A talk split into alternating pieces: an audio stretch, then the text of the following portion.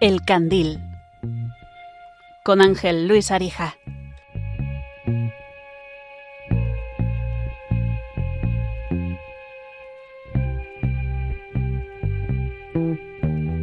Quiero que veas el atardecer cuando el sol empieza a caer y tras él las farolas se encienden, el cielo se prende y se tiñe de tonos pastel.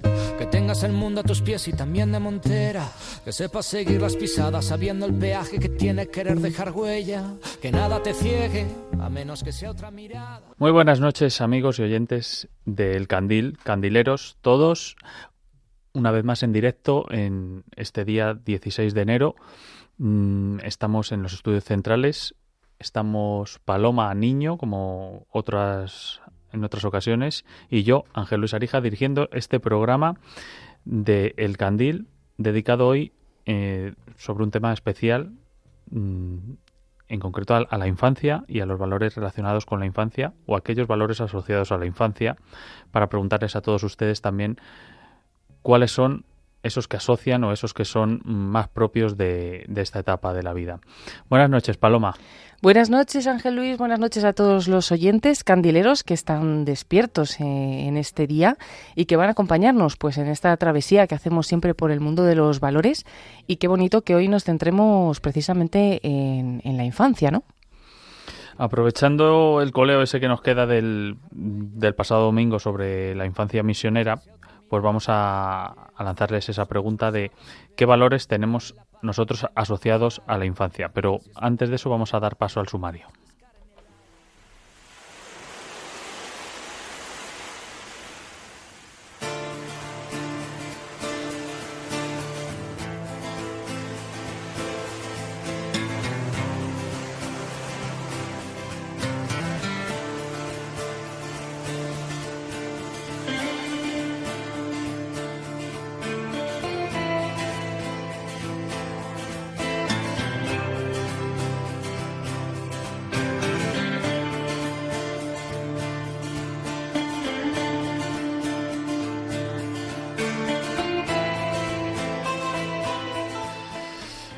Autenticidad y respeto son los valores que abordaremos hoy con sendas entrevistas que realizamos en este programa hace algún, tiempo ya Fernando Alberca, docente, escritor y especialista en el comportamiento de los niños y adolescentes.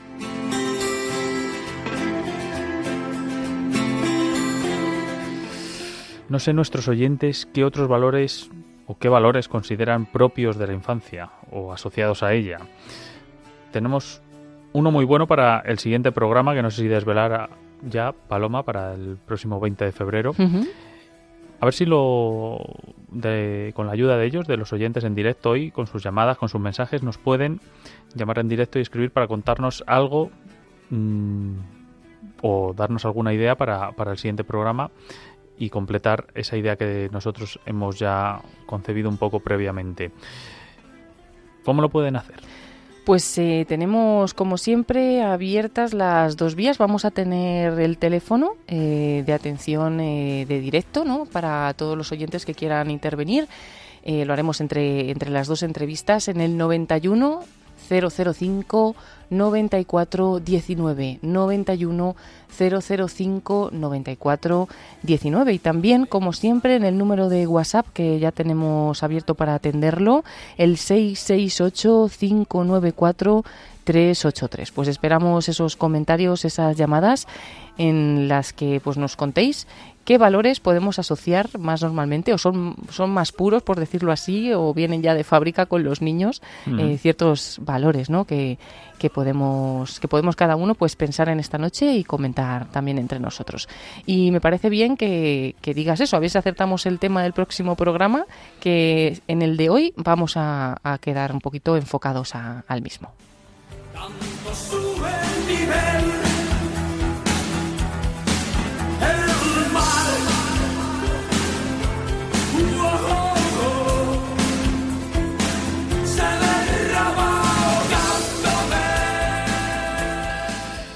Y aunque no sea un valor, mm, digamos, que sea propio, propio de la, de la infancia, la autenticidad sí que tiene mucho que ver con ella, porque, bueno, es posible que la, la vayamos perdiendo de alguna forma o en, o en, algún grado a medida que nos vamos haciendo mayores. Y todo esto eh, hemos hablado con Fernando Alberca y recuperamos esa entrevista que hicimos en su momento hablando sobre el valor de la autenticidad y especialmente esa autenticidad enfocada a los niños, que es, como ya saben, que es un, un, habitual de este programa, especialista en ello. Ya saben que es docente, es profesor, es escritor y especialista en el comportamiento de los más pequeños.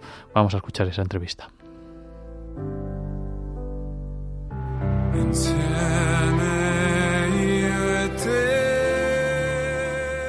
A las 11 de la noche, Ángel Arija enciende el candil en Radio María.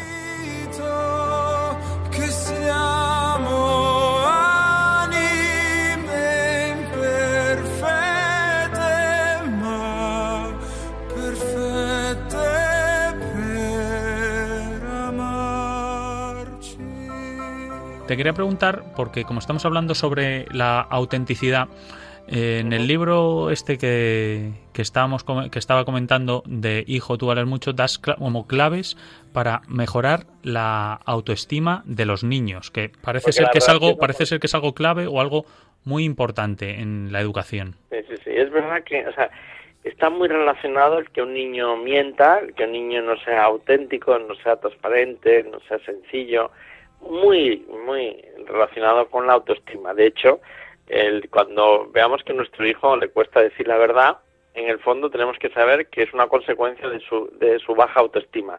Si subimos la autoestima, inmediatamente deja de mentir. No debemos preocuparnos tanto por insistirle en que es mentiroso, porque eso lo que hace es bajarle aún más la autoestima, sino simplemente decir, bueno, vamos a, tenemos un hijo que hay que tiene que darse cuenta más de lo que vale, tiene que darse cuenta de cuáles son sus puntos fuertes, tiene que darse cuenta y entonces hay que dedicarse a, a subir autoestima, que es una es una cosa bastante más sencilla de lo que parece y muy decisiva, ¿no? Sí, y, y sobre todo, bueno, vamos a empezar a, a definirla, ¿no? A, a, qué es la autoestima, porque a veces podemos confundirnos con, con la terminología, porque la autoestima no quiere de, no no sé no sé cómo, cómo la defines tú no sé si es el, el valor que nos damos a nosotros mismos podría es, es el valor que le da la vida a su vida no uh -huh. es decir cuánto cree él que vale su vida por ejemplo eh, cuánto cree que su familia es tan buena gracias a él ¿no? Uh -huh. Esto, eh, desde el punto de vista, los que somos creyentes lo tenemos muy fácil, ¿no? Porque la autoestima parte realmente de, de dónde venimos, ¿no? quién nos ha creado, y entonces uno tiene autoestima nada más que pensar quién es al que, o sea, quién nos quiere a nosotros, ¿no? Y uno dice, joder, es que resulta que un Dios entero nos ha creado y un Dios entero es el que nos quiere, y dice, bueno, ya para eso sube, eso sube la autoestima, o sea, la filiación divina, digamos, el ser hijo de Dios sube la autoestima. Esto lo tenemos muy fácil, ¿no? No todo el mundo tiene esta suerte y, y en cualquier caso eso es lo que hay detrás. La autoestima no es el egoísmo, es todo lo contrario. La autoestima es la, la, antídoto de la vanidad. O sea, si a mí me dicen que soy muy bueno... La gratitud, entonces, podríamos decir. Cuando, claro, si a mí me dice mi padre y mi madre, ¿no? Mira, hijo, es que eres muy bueno en esto y además admiramos de ti esta otra cosa. Y yo inmediatamente es muy fácil que me ponga en la realidad y diga, bueno, pero también hago otras cosas mal o aquellos que me lo enseñaron bien mis propios padres. Entonces es muy fácil eh, aprender lo que es la humildad que está en la realidad, ¿no? Ahora, lo malo es cuando nadie me dice que soy bueno. Entonces tengo que venderme a mí mismo y es cuando la vanidad se alimenta, ¿no? Ya. ¿Cómo es un niño con autoestima baja? Pues es un niño que miente, es un niño que le echa la culpa a todo el mundo, es un niño que nunca tiene culpa de nada de lo que hace, es un niño que, que además todo le sienta mal, es un niño que protesta por todo, digamos, ¿no? Él es un niño que se siente que no es valioso, que presume demasiado, que, que roba incluso, es un niño, a veces roba la fama de otros diciendo que ha hecho una cosa, o a veces roba pequeño dinero en casa, o generalmente es para quedar bien. Él es un niño que, que muy susceptible, que es, eh, desobedece. Este es un niño con baja autoestima. Detrás de todo esto, en una casa normal, lo que hay es baja autoestima. Subimos la autoestima. Si queréis, ahora puedo deciros más o menos cómo subir esa autoestima, ¿no? Uh -huh. Pero subimos la autoestima e inmediatamente desaparece o sea, es mucho más fácil obedecer, es mucho más fácil. Eh, vamos a poner un ejemplo, si queréis. A todo el mundo tenemos la experiencia de que nos cuesta menos poner la mesa si nadie nos lo ha dicho. O sea, si nosotros creemos que somos héroes poniendo una mesa, ¿no? Entonces, inmediatamente, si nos, se nos ha ocurrido a nosotros mismos, empezamos a ponerla, eso es mucho más fácil que si una madre o un padre tiene que decir, fulanito, la mesa, entonces, porque ya solo somos obedientes, de otra forma somos heroicos, somos valiosos. ¿eh? Mm. Entonces la autoestima tiene mucho que ver también con eso, con esa docilidad, con esa personalidad. Eh, no es la personalidad, la personalidad es más importante que la autoestima, pero la autoestima tiene que ver con los resultados. Es muy baja debido al sistema cultural que tenemos, o sea, le conviene a un sistema consumista el que todo el mundo tenga autoestima baja, porque así es mucho más, más consumidor, ¿eh? es mucho más manipulable también.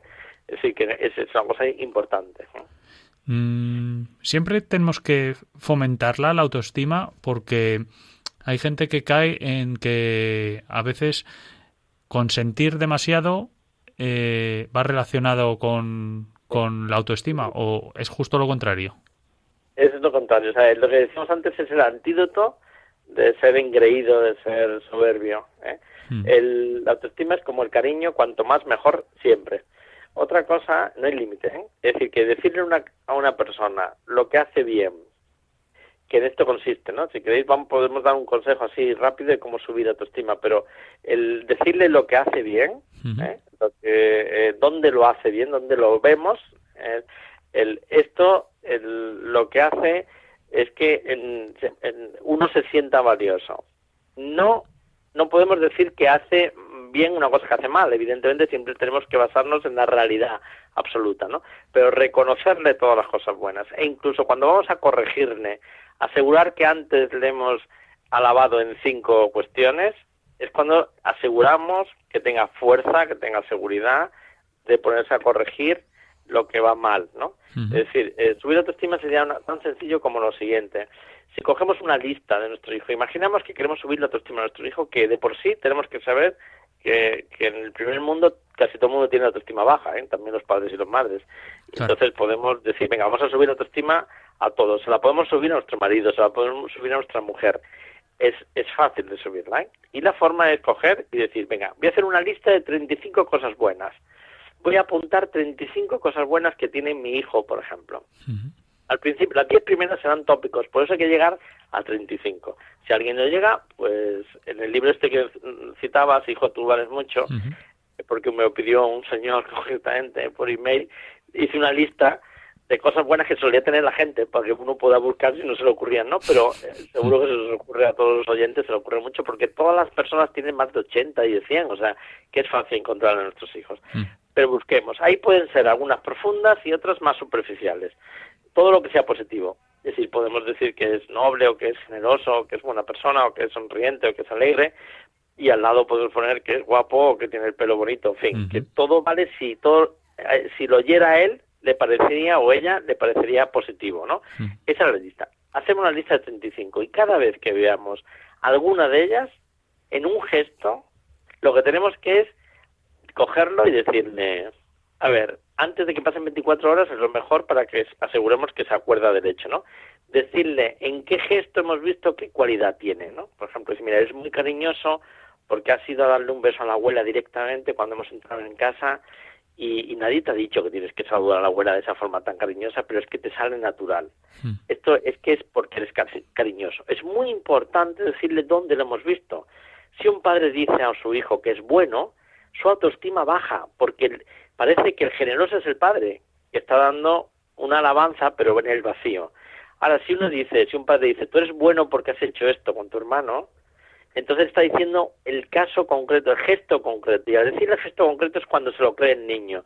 Y dice, ah, vale, o sea, mi padre le está dando importancia a este gesto y este gesto indica que yo soy generoso, por tanto me creo que lo soy, ¿no?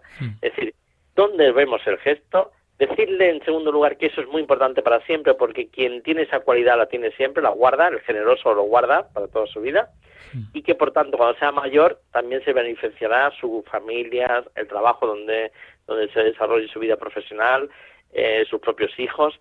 sea, su entorno, o sea, que no es algo solo que se beneficia a su abuela o los familiares actuales, sino a su propia familia el día de mañana. Y tercero, que a nosotros como padres nos encanta que sea así. Es decir, dónde vemos, qué cualidad vemos, dónde la vemos, que esto es importante para siempre y que nos encanta. Si hacemos eso, subimos un escalón de cada gesto que le digamos 35 escalones son muchos escalones y con eso se puede vivir perfectamente. Ya, entiendo. Y cuanto más autoestima, más autenticidad también va... Más verdad.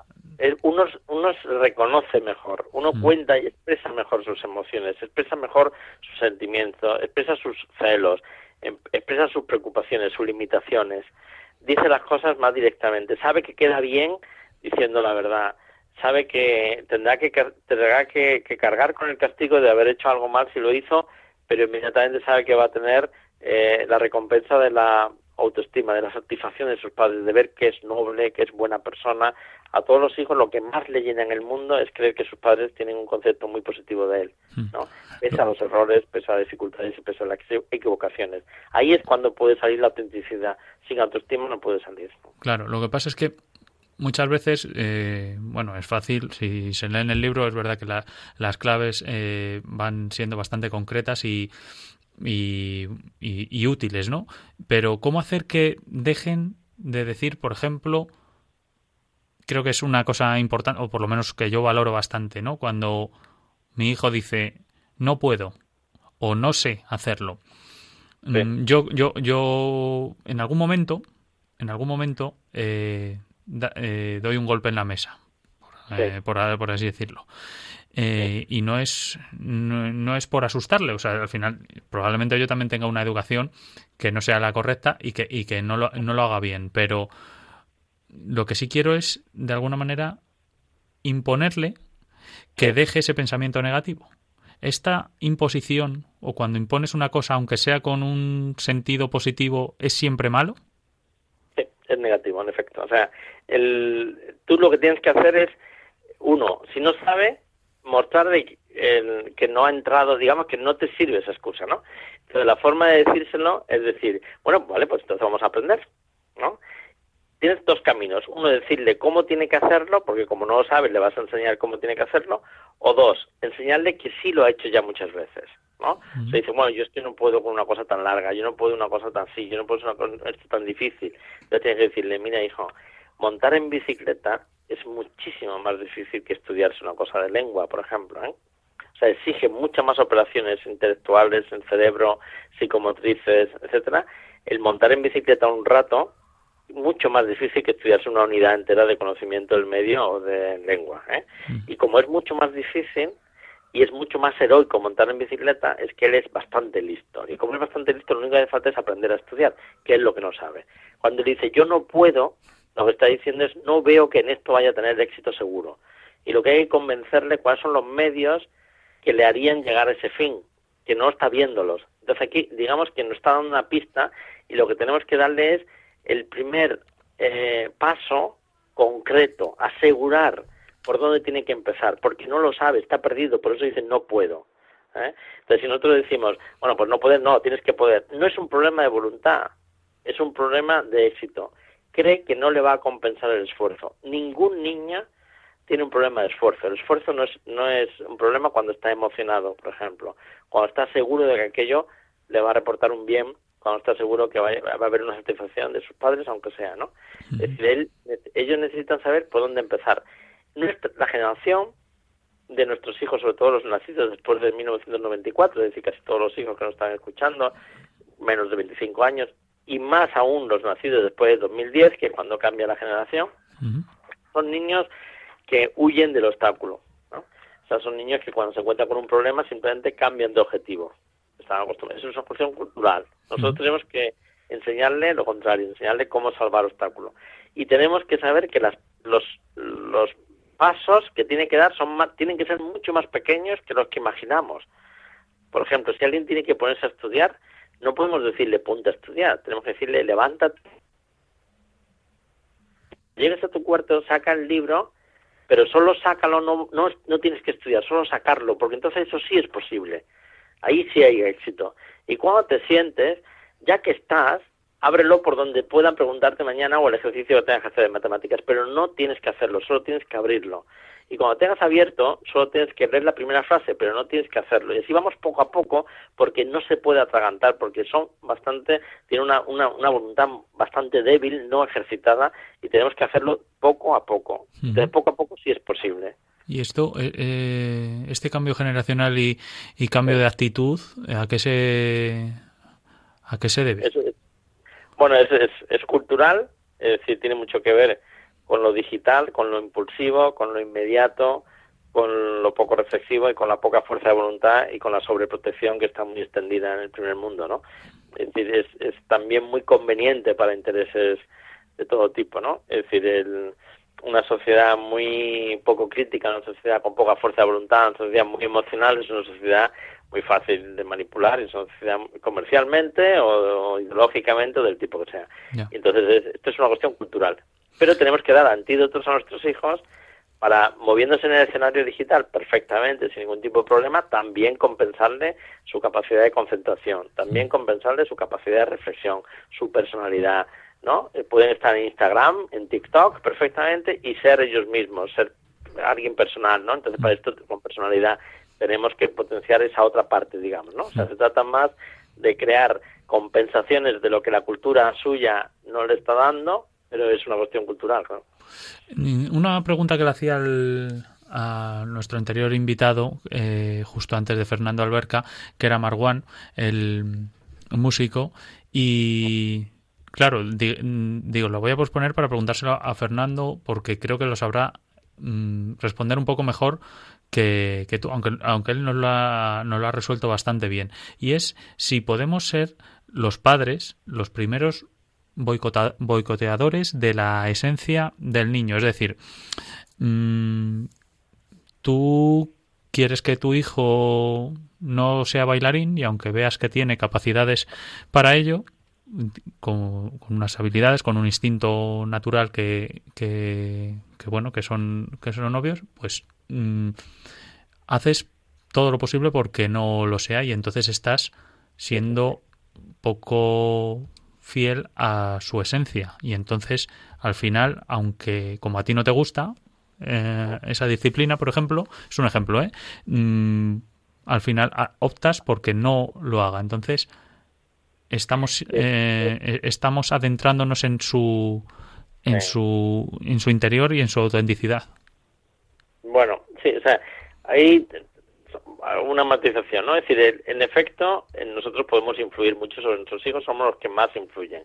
Los padres en primer lugar los hermanos si los tienen en segundo en tercero es los adultos en orden de que más afecto le tenga este es el que más va a influir y al final los compañeros de juego o de escuela. Estos son los que influyen en el concepto que el propio niño tiene de sí mismo. ¿no?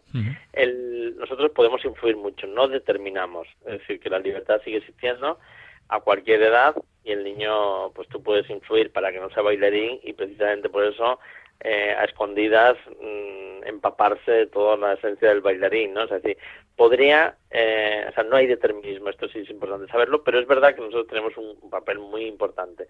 Por eso el, el padre no, no debe entrar en detalles de qué debe o no fomentar en cuanto a actividades extraescolares, en cuanto a a, carreras profesionales, en cuanto, o sea, no tiene que ir tanto al detalle para que pueda el niño encontrar su propia voz, su propia personalidad también, ¿no? Reflejada en sus decisiones. Más vale, y por eso los padres, nuestra misión no es la de diseñar al niño en sus elementos, en sus detalles, sino en su esencia, o sea, en su jerarquía de valores, ¿no? O sea, nosotros sí tenemos que explicarle con nuestra vida qué es realmente eh, lo importante en el mundo para poder ser feliz. Y son cuatro o cinco cosas nada más, ¿no? A estas son las que nos tenemos que dedicar. Y si a él le gusta hacer ballet o no le gusta hacer ballet, pues nosotros debe darnos bastante igual porque hay mucha forma de expresarlo.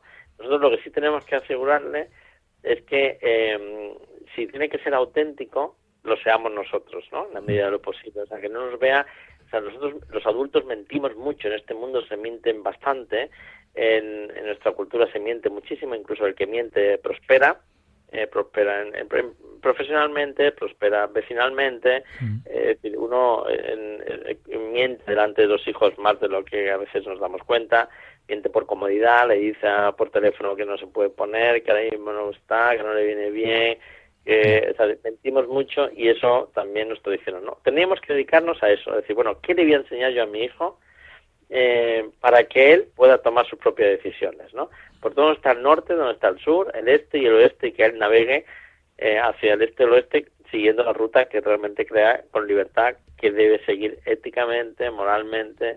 Es decir, yo le he enseñado cómo navegar y él debe saber cómo navegar. Pero los puntos cardinales los enseñamos. Ahora, lo que no le enseñamos es cómo guiar su propio barco.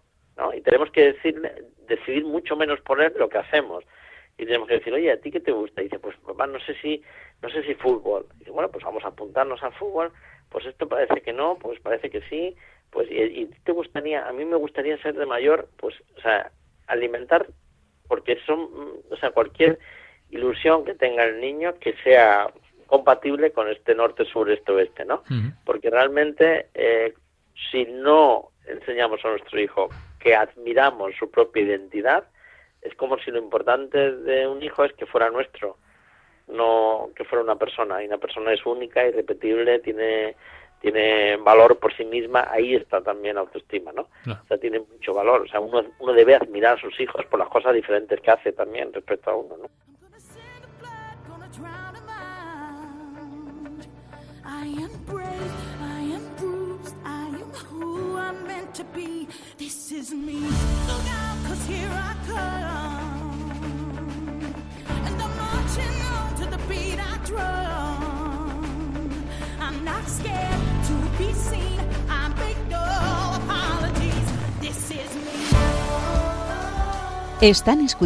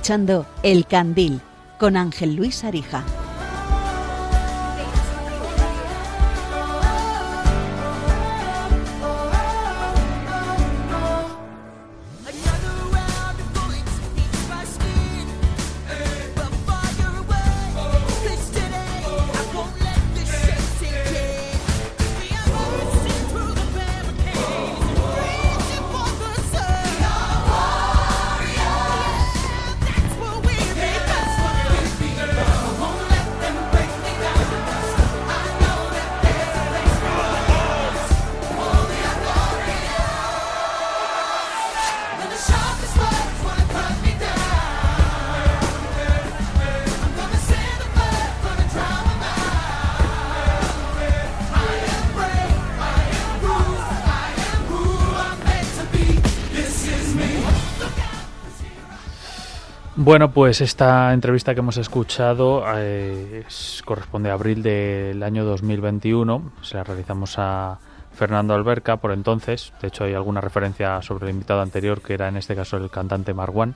Y hablábamos sobre el valor de la autenticidad. Y bueno, ahora comentamos un poco más porque Paloma antes estaba haciendo una fiesta que la estaba viendo yo desde el control de sonido cuando estaba hablando Fernando Alberca de que no estábamos determinados porque no existe el determinismo. Es que justo lo hemos estado hablando esta tarde, pero bueno, sin recordar que justamente había comentado eso, mm, no solo en la infancia, sino que por, por, muchas cosas que nos pasen y nunca estamos encaminados a algo de lo que no podamos salir, ¿no? Sino que, que, por eso Dios nos ha hecho libres, ¿no? Que todas esas cosas pues podemos cambiarlas y luego pues llegar a ser lo que realmente tenemos que ser cada uno. Y me ha gustado mucho eso último que decía de admirar la identidad en nuestros hijos, bueno, admirar la identidad en cualquier persona, ¿no? Porque mm. si hay algo bonito realmente es que seamos diferentes, porque en la diferencia ¿no? también está en lo precioso que es cada, cada una de las personas y lo única que es cada una de estas personas y no tenemos que ni querer ser como como los influencers que, nuestros niños y nuestros jóvenes pues ven en las redes sociales, ni como nadie más que nosotros mismos, ¿no? Buscar precisamente nuestra esencia y, sacarla adelante. Bueno, yo diría incluso que, que, la ilusión que nos queda a los adultos o a los que tenemos, intentamos tener el pensamiento crítico y, y ofrecerles algo a los, a los niños, la ilusión que tenemos es que no estamos determinados, que podemos ser libres de verdad y, tener nuestra propia esencia pese a todo lo vivido o luchar contra algunas cosas malas que hayamos vivido y poder mm, bueno llegar a esa autenticidad de la que estamos hablando hoy y que, bueno, habría mucho más de lo que hablar, ¿no? Porque ha empezado Fernando Alberca hablando sobre todo de, la autoestima, lo importante que es la autoestima para, para un joven, un niño pequeño, una persona que se está desarrollando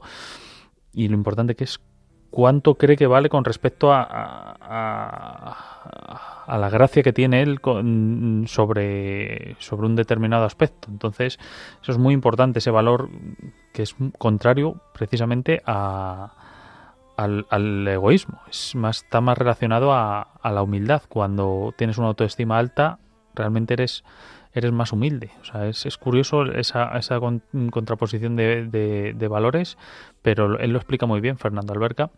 Y bueno, en relación a esto, como les hemos invitado a participar, también vamos a darles paso a, algunos de algunos de los oyentes con, que lo están haciendo por mediante WhatsApp ahora en el 668-594-383. Pues aprovechamos para saludar a todos los candileros que están al otro lado de las ondas, escuchándonos pues desde casa, desde el coche o desde donde cada uno se encuentre en este momento, ¿no? Quizás algunos también trabajando, pero la verdad es que nos encanta escucharos y, leeros. Y nos ha escrito pues un candilero desde Madrid, nos dice que es José Luis desde Madrid y nos hace dos comentarios, pero primero voy a hacer el que, hace a, raíz de la entrevista, pues dice que muy bien por parte del entrevistado, que es cierto que como padres tenemos que felicitar o comunicarle a los niños las buenas virtudes que tienen. Y yo, diría más, gracias José Luis por ese comentario, porque estamos hablando de los niños hoy y, nos dirigimos a, ese tema, pero también a todas las personas que tenemos alrededor, ¿no? Felicitarles o comunicarles las buenas virtudes que tienen. No como siendo un poco un pelota que tenemos que estar ahí todo el rato diciendo, no, no, eso, eso para nada.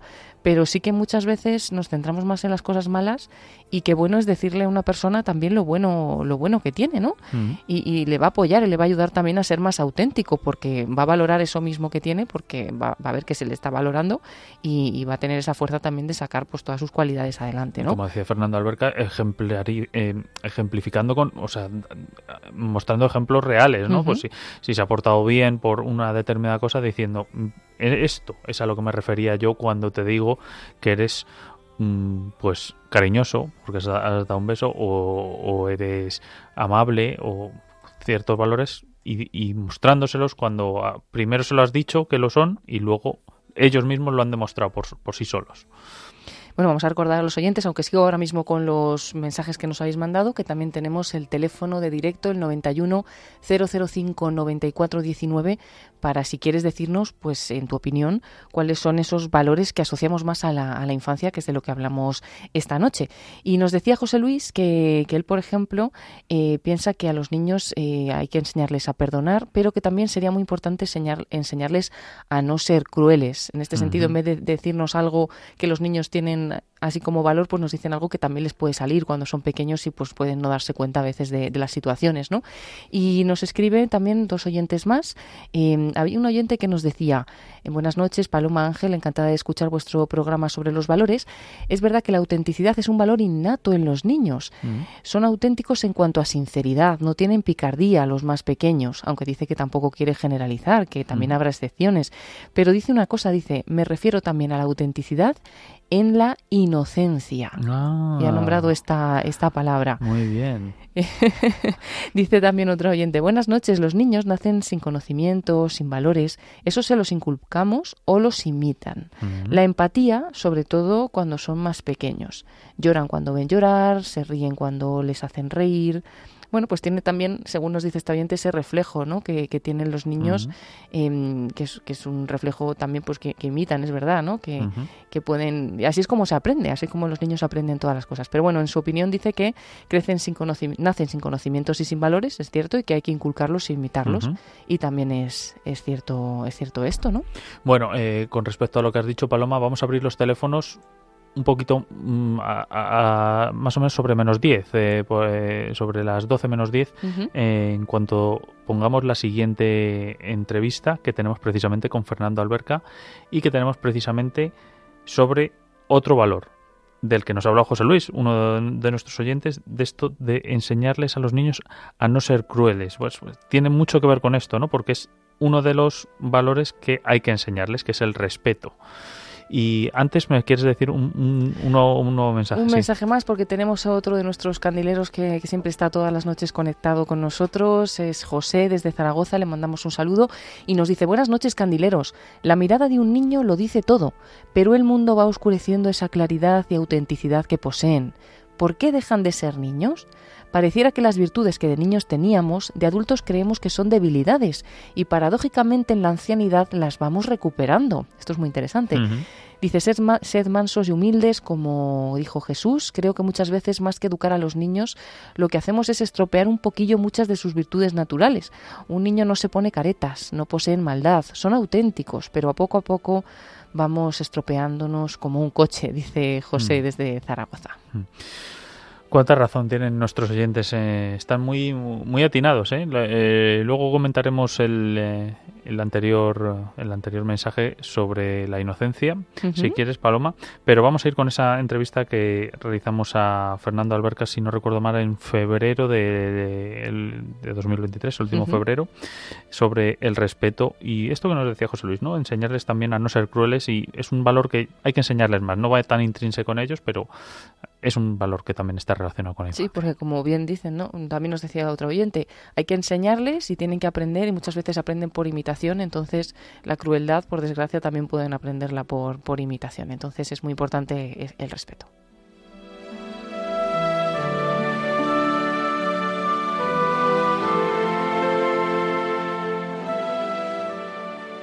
como íbamos hablando sobre el respeto hasta ahora, eh, quería preguntarte por este libro que se titula Geniales, como subtítulo La genialidad incomprendible de, de los niños. Y quería preguntarte, pues bueno, si debemos nosotros lo primero respetar esas genialidades. A veces nos empeñamos, ¿no? Por, por, esas genialidades de los niños están un poco ocultas y nos empeñamos en, en, que hagan lo que creemos que es mejor y a veces nos olvidamos de esa genialidad que tienen. No sé si va por ahí el libro. Sí, sí, sí. Es, el libro va por porque porque la, la solución del ser humano a todos sus problemas está en la chispa de la genialidad, que es una chispa de, que viene del origen de haber sido creado como hemos sido creados, ¿no? Y, y esa genialidad es ser capaces de, de, ante unas premisas, sacar unas conclusiones a lo mejor inesperadas, pero mucho mejor de lo que se esperaba, sacar siempre una versión mejor, digamos, ¿no? Y es verdad que a los cinco años todos los niños, todos, son filósofos y son artistas y, así lo podemos contar 50.000 anécdotas los padres, ¿no? Si vamos apuntando eh, ocurrencias que tiene, que son verdaderas ocurrencias si le dijera un adulto y, y, sin embargo cuando tienen 11 años el que dirán empieza la vergüenza, la adolescencia empieza a imponerse, es más importante no ser uno mismo con tal de ser eh, apreciado por un grupo y nosotros ahí los adultos tenemos que estar muy respetuosos, como tú dices, al, ser humano y decir, a ver, el ser humano tiene una chispa de genialidad, es una chispa de, de ir contracorriente, es capaz de decir las verdades en público, es capaz de decir las cosas, simplificar las cosas a veces, ¿no? Y decir, bueno, pues ¿por qué llora tanta gente si estamos bien, ¿no?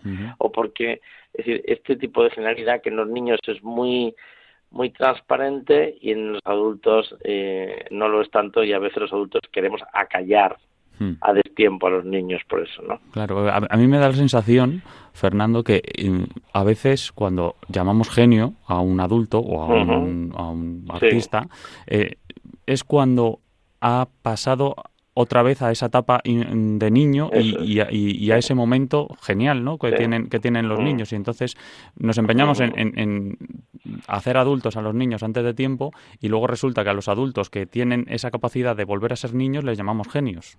Exactamente, es, es, justo eso y, y además nos damos cuenta de que en el, ser humano está, y más y menos nosotros que entendemos una antropología muy clara, donde muy completa, que se nos escapa de las manos, ¿no? Mm. Y que y que vemos claramente que hay una chispa especial, muy especial, que no es racional, que no es del todo humana y que es y que es lo que hace que el ser humano pueda ser tan generoso con otro ser humano, mm. donde se mueve el amor, eh, y, la capacidad no solo de amar, sino también la de reconocer ser amado.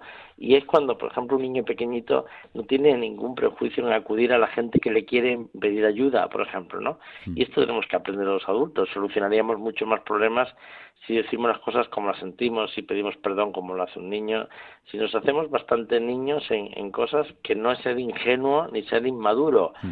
Sino es simplemente ponerse en nuestro sitio, mm. reconocer que que, alguien puede más que nosotros y que es alguien que nos, que nos quiere mucho y podemos nosotros precisamente ponernos en nuestro sitio, que es un sitio de genios, niños, ¿no? Pero es muy, o sea, el libro está lleno de muchos ejemplos de cómo adolescentes y niños pequeños resuelven problemas gordísimos que tenemos los adultos también y, y de cómo son mal interpretados, ¿no? Es decir, solemos tachar a alguien con un cero cuando debería tener un diez en algunas cosas en la escuela y lo mismo en la vida social y en, el día a día, ¿no?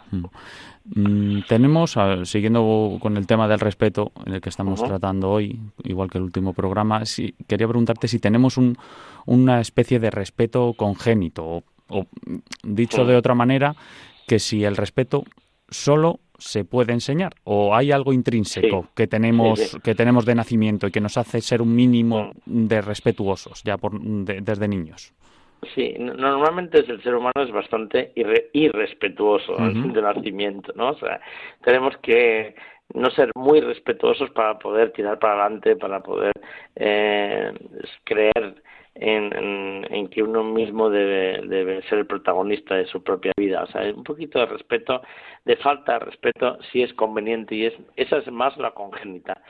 Ese es el aprendizaje de aprender en la vida quiénes somos y de aprender cuál es nuestra posición, nuestro sitio, el descubrir la grandeza de los demás, es decir, la generosidad que se va adquiriendo y se va aprendiendo, mm. el egoísmo que se va dejando de supervivencia y muy instintivo, ¿no?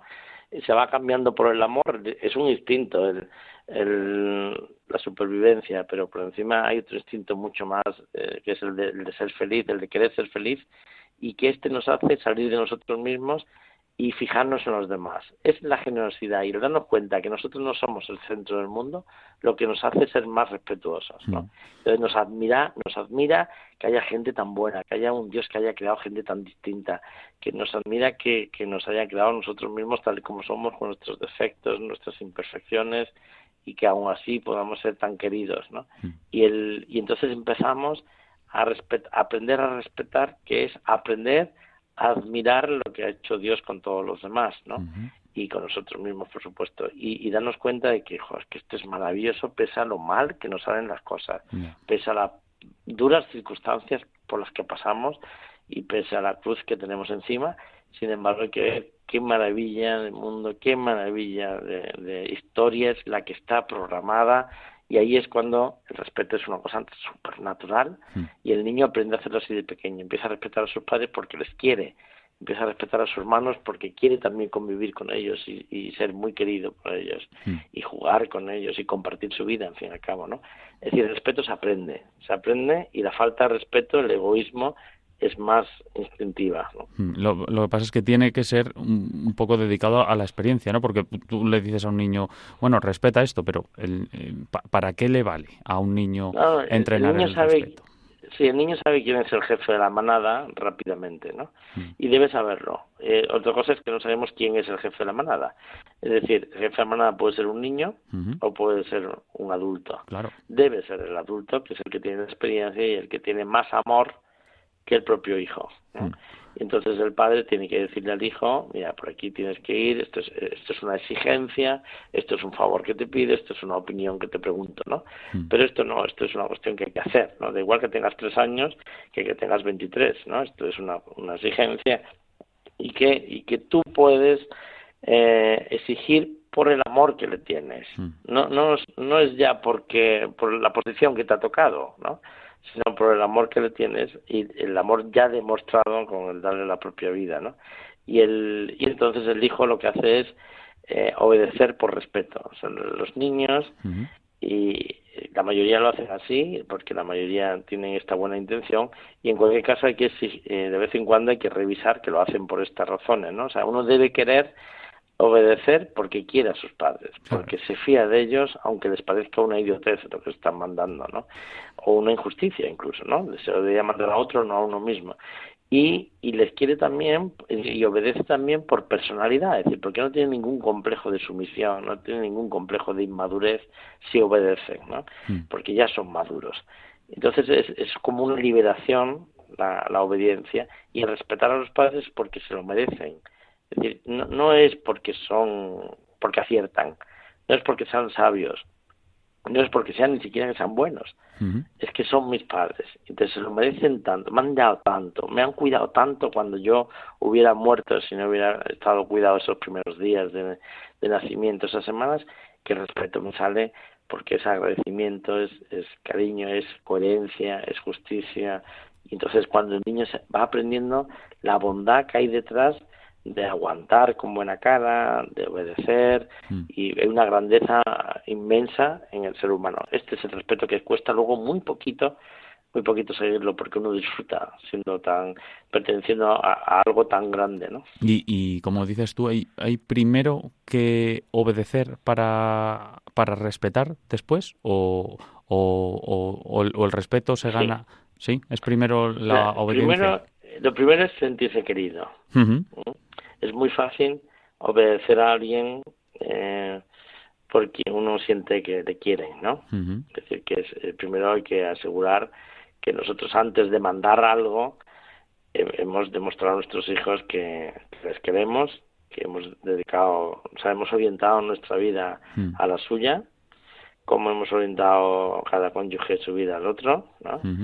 Y, entonces nosotros no nos buscamos a nosotros mismos cuando le mandamos algo, ¿no? Mm.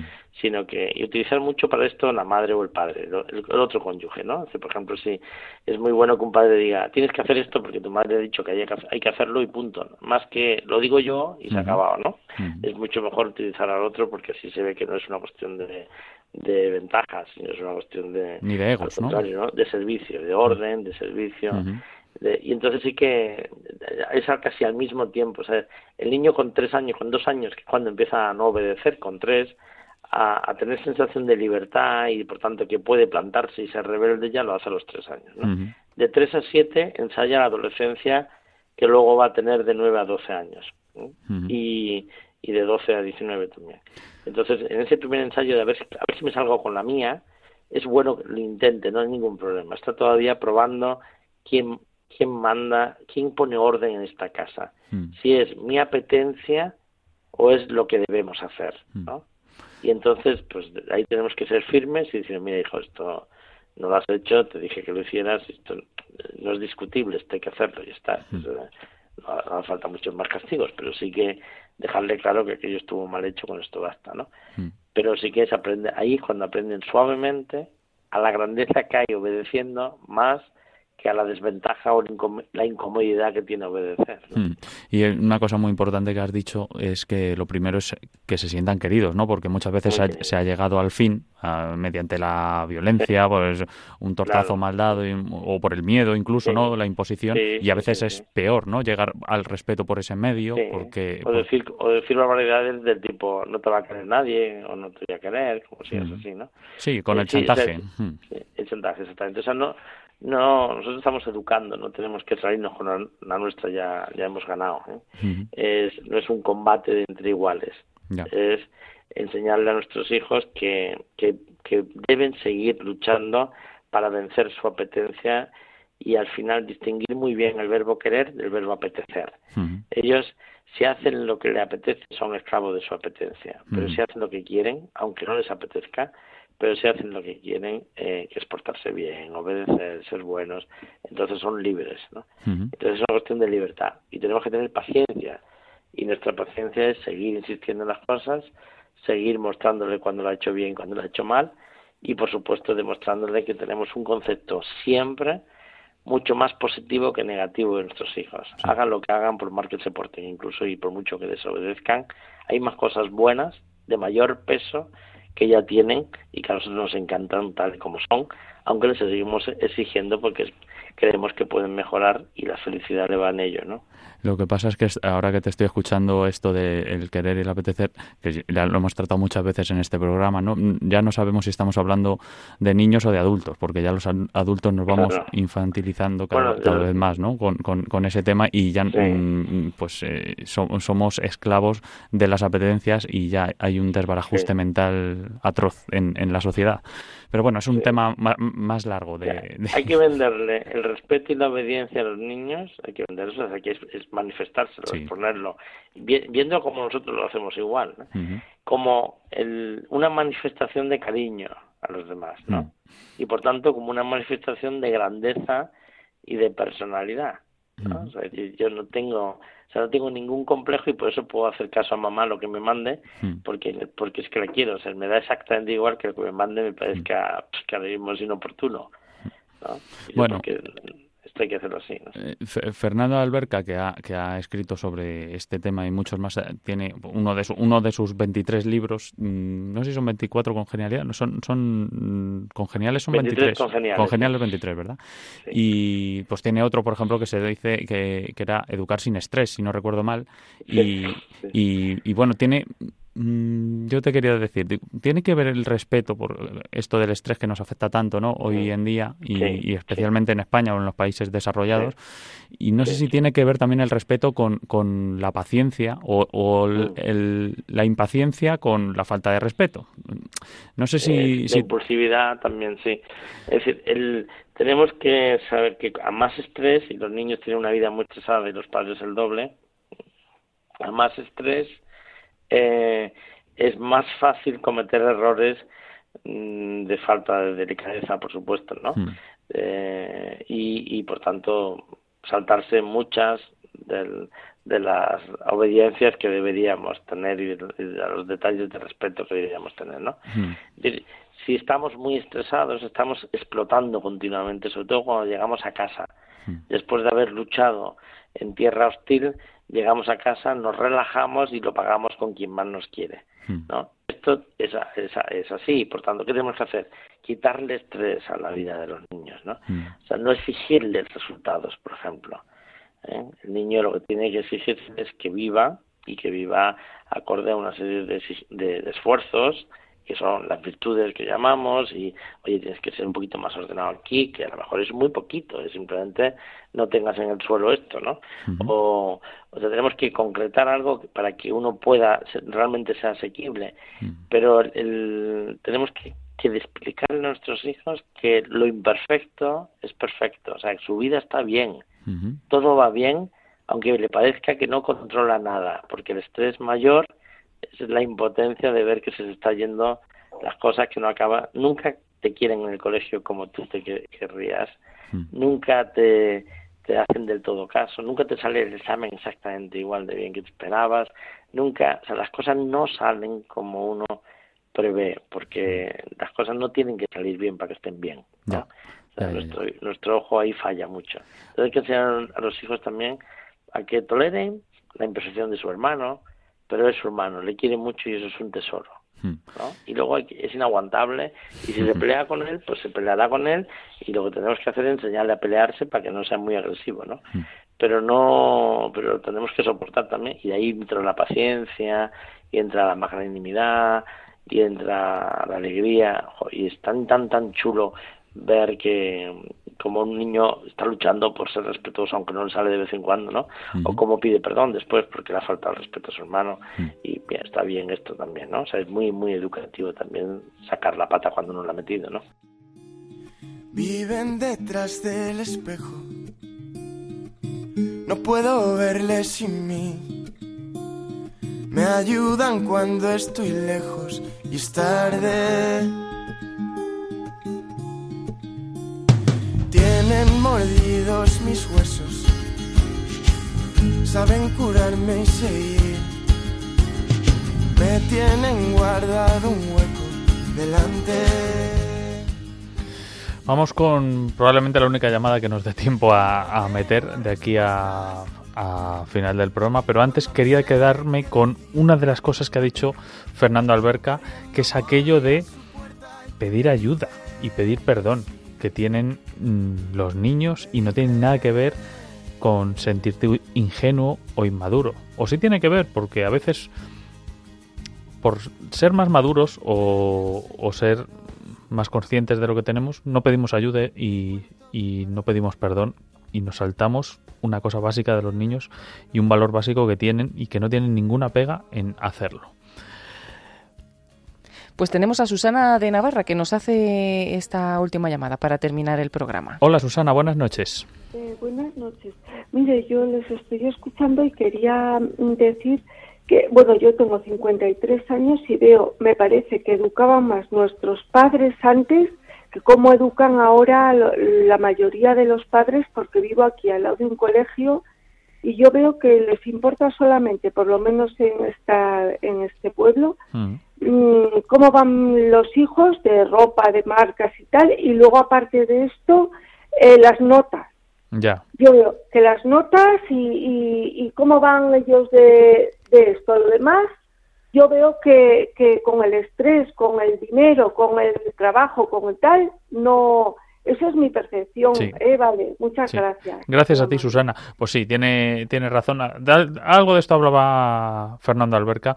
Mm, déjame decir solo dos. Bueno, tú dices una y yo digo otra, Paloma, porque no tenemos tiempo para más. Nos quedan tres minutos de programa y no tenemos. Muchas gracias a todos los oyentes por participar, por mensaje, por llamadas. Y nos pueden escribir al correo del programa, el candil arroba radiomaria.es.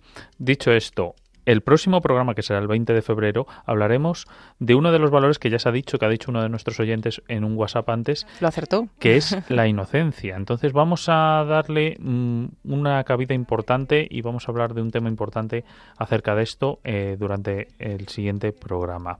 Y una vez dicho esto, sí, yo diría que estén muy atentos, que va a ser muy interesante y muy importante ese tema que está ocurriendo ahora, el acceso de los niños a cosas que no, no tendrían que acceder tan tempranamente. Sí. Y lo último es una, un especial del programa del Candil que tenemos la semana que viene. El último que estamos muy contentos porque volvemos con el programa antes de tiempo. El próximo 24 de enero, Radio María, eh, el próximo martes, que ya es miércoles, el 24 de enero, Radio María cumple 25 años en España, es el 25 aniversario de la radio y se va a celebrar con 25 horas ininterrumpidas de programación especial dedicada al cumpleaños. Que estrenamos nosotros. Estrenamos nosotros justo después de, bueno, primero a las 11 de la noche del día 23 habrá una pequeña oración para comenzar el día, pero ya lo que es el día, el día a las 12 de la noche, pues empezamos con el candil en directo, dos horas de programa de 12 a 2 de la madrugada cuando ya será 24 de enero, pues esperamos a todos los oyentes durante todo ese día para celebrar el cumpleaños, pero en concreto nosotros estaremos ahí para pues contar cosas eh, muy interesantes de lo que ha sido Radio María hasta, hasta el día de hoy, en estos 25 años, y también pues lo traeremos mezclado con, con el mundo de los valores, que es lo que nos trae a este programa. Y saludar simplemente a Carmen, voluntaria de la radio, que nos ha escrito desde Tenerife y nos ha dicho que era muy valioso el programa del Candil y nos mandaba saludos a Ángel y a Paloma y nos manda también feliz año, nos dice feliz año, también feliz años para todos los candileros. Igualmente, pues lo, dicho queda, queda, quedan todos ustedes emplazados para el próximo martes, ya miércoles, a las 12 de la noche, cuando se cumplen las bodas de plata de Radio María, que estrenaremos nosotros, Paloma Niño y yo, si Dios quiere, aquí el próximo martes a las 12 de la noche, ya miércoles. Es un poco lío, ¿no? Decir eso de martes a miércoles. Y nos vemos entonces justamente dentro de una semana, ahora, porque se van a cumplir las 12 de la noche, entonces dentro de siete días exactos Exactamente. Eh, estaremos de nuevo con todos ustedes.